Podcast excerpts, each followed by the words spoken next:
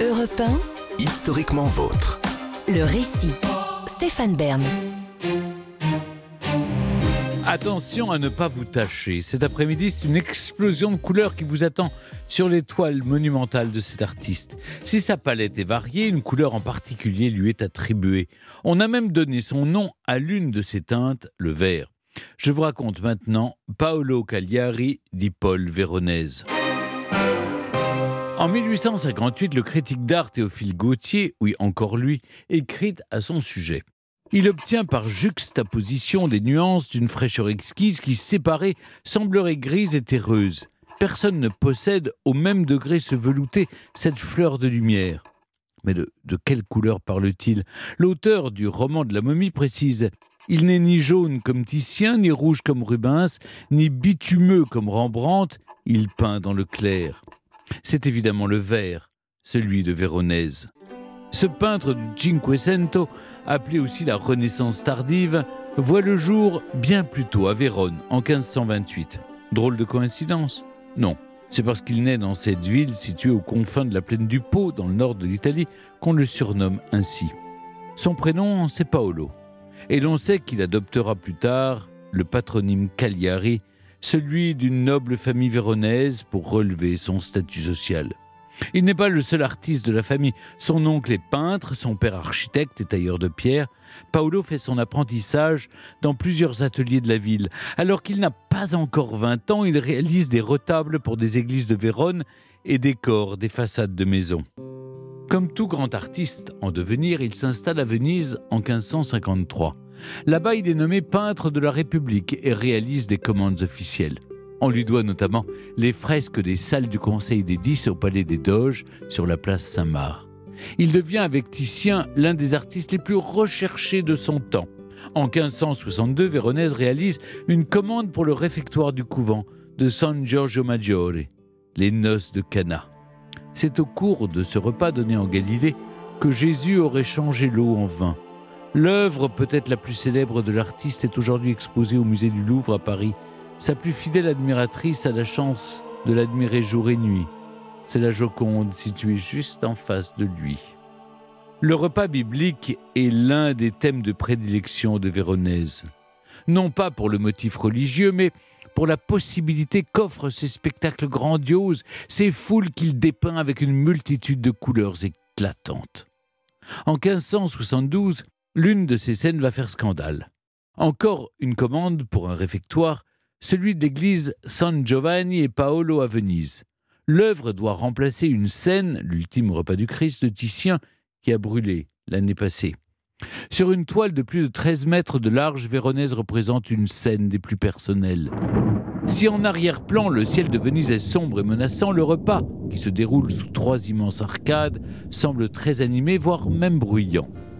Jésus est au centre de la scène, ses apôtres sont présents, mais le peintre a ajouté un nombre incalculable de gens, pour le moins étonnants. Des albardiers, des hommes de couleur noire, un bouffon nain, un perroquet, même un chien. Un personnage, les bras écartés, qui regarde dans la direction opposée au Christ, retient l'attention du spectateur. Il porte un somptueux manteau vert, d'un vert émeraude sombre et profond qui consacre l'artiste comme l'un des meilleurs coloristes de son temps. L'œuvre est inondée de lumière et foisonnante de couleurs. C'est une véritable fête. Une fête qui, vous vous en doutez, ne plaît pas aux autorités religieuses. Les commanditaires sont verts de rage. Ils en réfèrent aux officiers de l'Inquisition qui convoquent aussitôt le peintre. Voici un extrait de son interrogatoire. Question. Que signifient ces personnages armés à la tudesque brandissant chacun une hallebarde? Réponse. Il faut que je m'explique ici en quelques mots. Nous, les peintres, prenons des libertés, tout comme les poètes et les fous. Je les ai peints, ces deux hallebardiers, l'un qui boit et l'autre qui mange, et les ai mis sur un escalier de dégagement pour qu'ils s'occupent de quelques services, puisqu'il convenait au maître de la maison, qui était riche et illustre, selon ce que j'en ai entendu dire, d'avoir de tels serviteurs. Question. Celui qui est habillé en bouffon, qui porte juché sur son poing un perroquet, pour quelle raison l'avez-vous peint sur cette toile?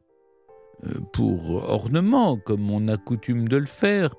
Qui, d'après vous, a réellement assisté à la scène? Réponse. Je crois que c'était Christ avec ses apôtres, mais si, dans le tableau, il me reste de la place, Je la remplis de figures comme on me l'a commandé, selon mes inventions. Véronèse n'en démord pas. Sa liberté d'artiste avant tout, il refuse de modifier l'œuvre et décide simplement de la renommer. La scène devient alors un simple repas chez Lévi, Lévi étant le nom hébreu de Saint Matthieu. En 1566, Véronèse retourne brièvement à Vérone et y épouse Elena Badile, la fille de son premier maître. Elle lui donnera quatre enfants, dont l'un marchera dans les pas de son père et deviendra peintre sous le nom de Carlo Cagliari.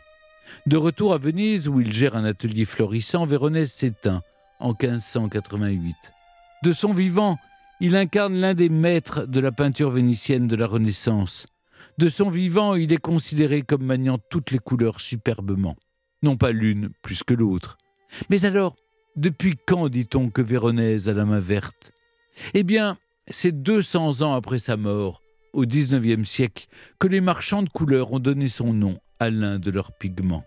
Contrairement au bleu clin ou au brun Van on ne connaît malheureusement pas la teinte de ce vert véronèse. Tantôt clair, tantôt foncé, tirant sur le jaune ou plutôt sur le bleu, il semble comme insaisissable, inimitable. Personne ne peut en donner la recette. Elle s'est volatilisée. Dans leur dictionnaire de 1878, Émile Littré et Charles Robin avouent que le mode de préparation du verre véronèse est imparfaitement connu. On sait seulement que la couleur n'était pas obtenue par un vulgaire mélange de jaune et de bleu, mais sûrement à partir de terres vertes, de roches argileuses riches en hydroxyde ferreux qu'on trouve par exemple dans la région de Vérone. Mais alors, est-ce que le verre véronèse ne désignerait-il pas simplement le verre obtenu avec de la terre de Vérone? Le nom du peintre lui-même signifie de Vérone. Difficile de vous répondre. Je peux vous dire simplement que le verre de l'artiste devait son intensité à l'un de ses ingrédients, l'arséniate de cuivre, qui n'était autre qu'un poison violent. Nul doute que la composition a été modifiée par la suite.